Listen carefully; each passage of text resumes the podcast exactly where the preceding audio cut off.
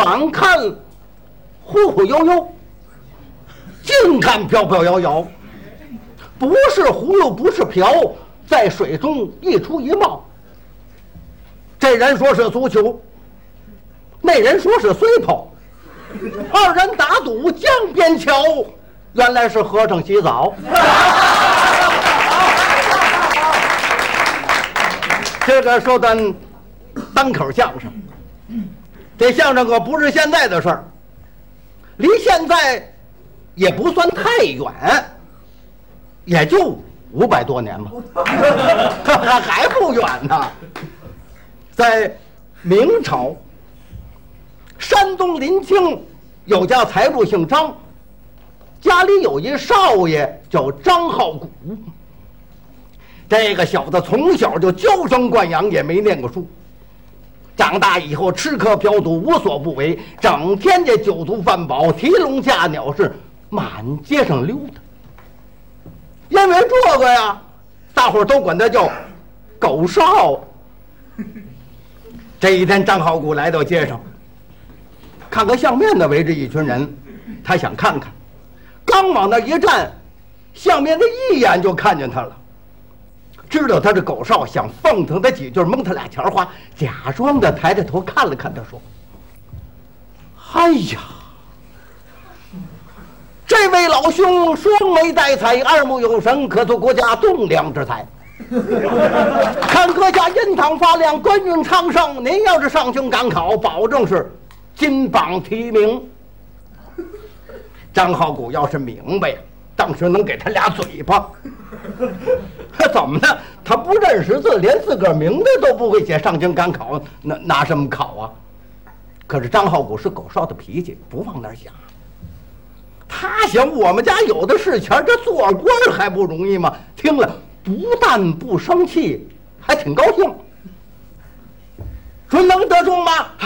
绝不奉承，保证您能得中前三名。哎，还不奉承呢？好。先给你二两银子，等得中了再多给你。要是中不了，回来我跟你可没完。等你回来呀，我早就走了。张浩古回到家里，打点行囊包裹，还真的上北京赶考去了。您说这不混蛋吗？连自个儿名字都不会写，上京赶考。再说赶考，得先参加乡试。临清州的乡试，然后到济南府，那叫省试，最后入都，那叫会试，还接着两道手呢，什么也不懂啊。家里有的是钱，多带金子，少带银子，骑了匹高头大马，直奔北京而来。本来动身的那天呢，就晚了。赶到北京是考场的最末一天，来到西直门，城门也关了。黑天半夜了，您说怎么这么巧？正赶上西直门进水车，进什么水车呀？明清两代的皇上喝的都是玉泉山的水，京西玉泉山说那地儿水沉，还有喝当天的，所以老百姓黑天半夜由城外往城里头拉水。这水车一到，城门开了，要搁别人呢也不敢。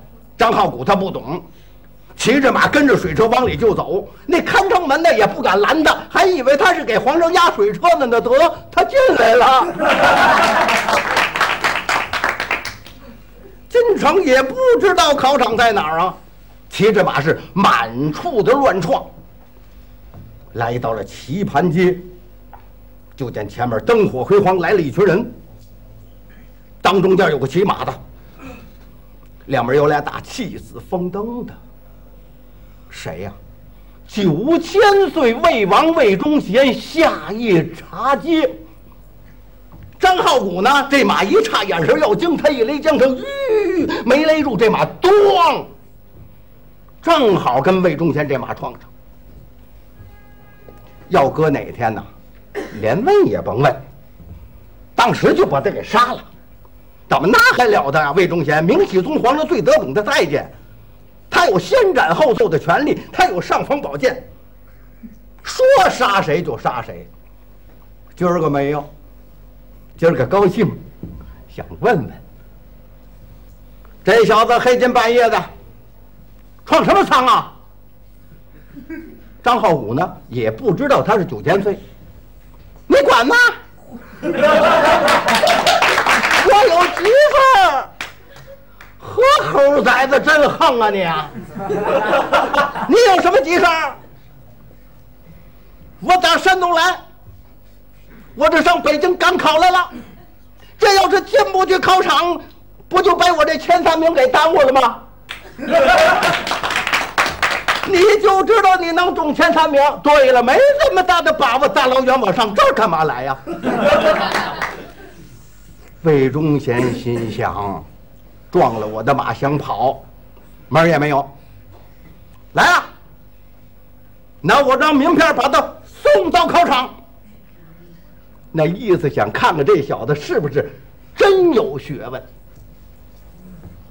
可魏忠贤你也混蛋呐！你要看他有学问没学问，你别拿名片送他呀，他中不了。这拿骗子一送，张浩古倒得意了。本来不认识考场，倒有人给领道了。张浩古被带到考场，啪啪啪一打门，把名片递进去。俩主考官一看，九千岁的骗子，吓得可就起来了。年兄，哈哈，年弟，这人咱得把他收下。不行啊，号房早就满了，满了也得想法子呀。你想九千岁黑金半夜送来的人，那准是他的亲戚呢。实在没有地方，你你腾个地方，我我上你这儿忍着来得了。啊，大半夜的，俩主考官给张浩古腾房搬家，把张浩古让进来。俩主考官又嘀咕上了，这个说：“我给他送考题去。”哎，回来，别去呀。你知道他问的什么书啊？万一送考题答不上来，不得罪九千岁吗？那那那怎么办呢？怎么办？这不有卷子吗？来，我说你写啊！他们俩给包办了，写完了，来我瞧瞧，还行，不错。废话，自个儿出题自个儿考，那错得了吗？又研究了，这要是给他中个第一名，可太说不过去了。干脆中个第二名吧，一字没写，中了个第二名。三天以后，所有得中的都要到朱考官家里头拜老师，那叫闭门生铁，全去了。张浩古没来。他倒不是架子大，他不懂。俩主考官又嘀咕了：“哎，这张浩古可太不通人情了。虽说是九千岁用骗子把他送来，要不是咱哥俩关照着他，说死了也中不了。怎么现在得中了，连老师都不拜了？太岂有此理了！你说，嗨。”你别这么想啊！你想九千岁黑天半夜送来的人，那准是他的亲戚呐。这将来做了官，咱们还得求人家照应着呢。这不，他没来看咱们吗？没关系，走，咱俩看看他去。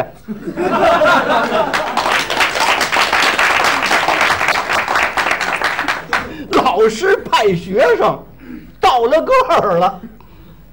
俩主考官见了张浩古说：“那天要不是九千岁用骗子送你。”你连考场也进不来，哎，可可可不是吗！他也不知道怎么回事，含糊着答应。等走了之后一打听，原来九千岁哟，是我撞马的那个呀！哎呦，要不是他，我还真中不了第二名啊！你说这不混蛋吗？有的是钱，我得看看九千岁去。买了很多贵重礼物，就来到了魏王府，把他的名片跟礼单递进去。魏忠贤一看张浩古，不认得。不见。哎，一看礼单挺贵重的，把他叫进来吧。张浩古进来了，哈哈，九千岁，那天要不是您用名片送我，那考场还真进不来。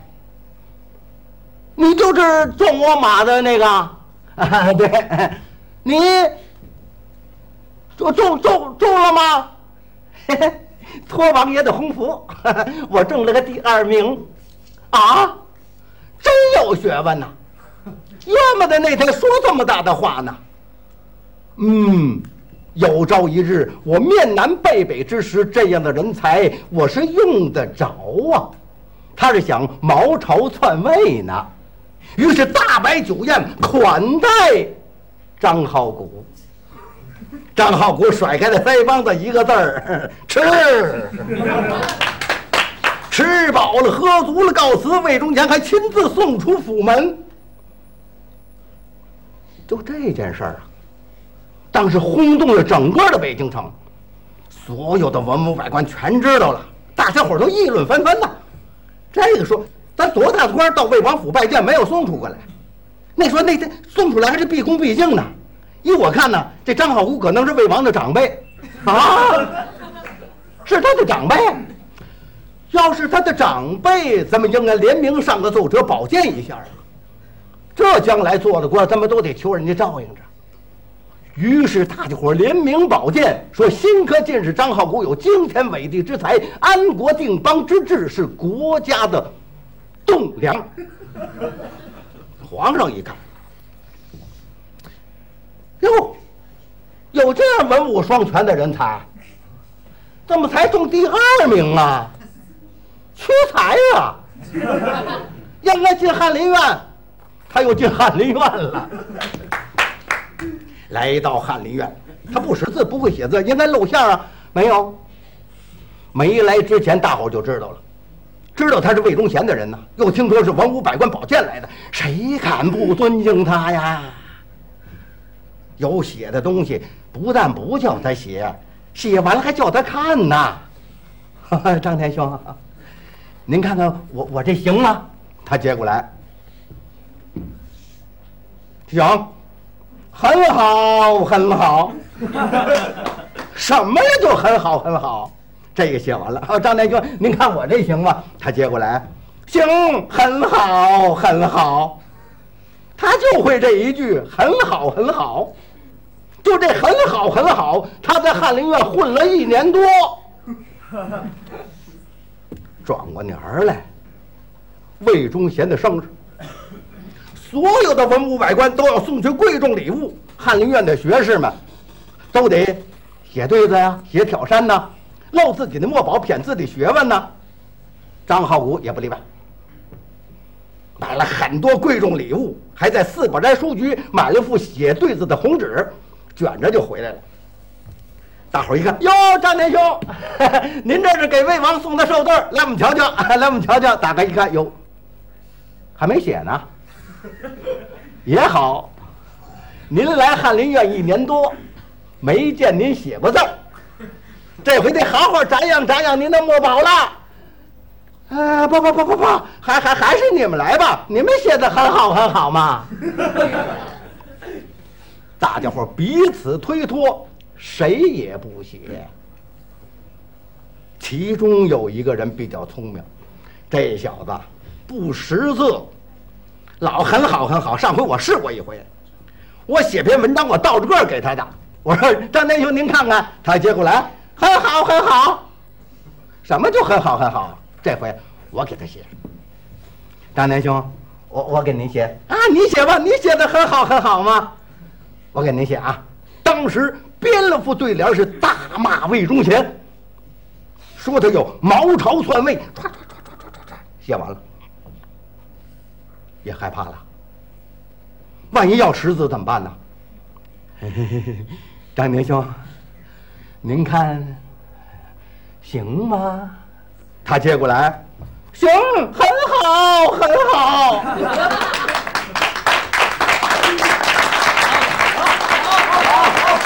还。很好，很好呢。这一天，魏忠贤的生日，所有的文武百官全来了，张浩古也到了。魏忠贤把礼物收下，把张浩古这对子挂上。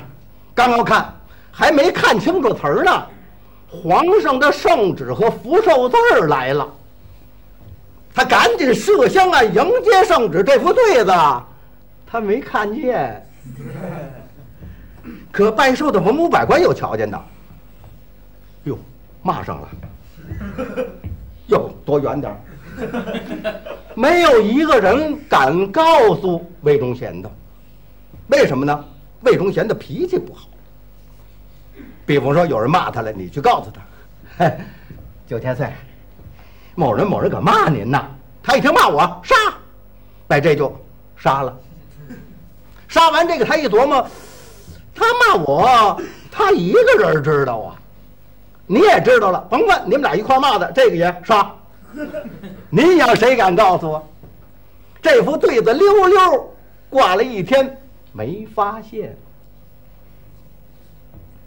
过了几年，崇祯皇帝继位，在魏忠贤家里头搜出了龙玉龙冠，知道他要谋朝篡位，他犯罪下狱，全家问斩，灭门九族。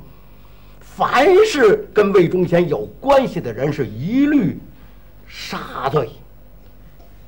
这时有人跟皇上说：“万岁，翰林院的学士张浩古是魏忠贤的人。”皇上一听，杀。又有个大臣跪下，我主万岁。要说别人是魏忠贤的人，我信张浩古不是。哎，怎见得？万岁，某年某月某日，魏忠贤的生日，张浩古送去副对联大骂魏忠贤，说他要谋朝篡位，那词儿我还记得呢。上联是昔日曹公进酒席，下联是今朝魏王欲受禅。您看，他把魏忠贤比作曹操，他是忠臣啊。他是忠臣呐，那死罪已免，连升三级，哎，一群混蛋。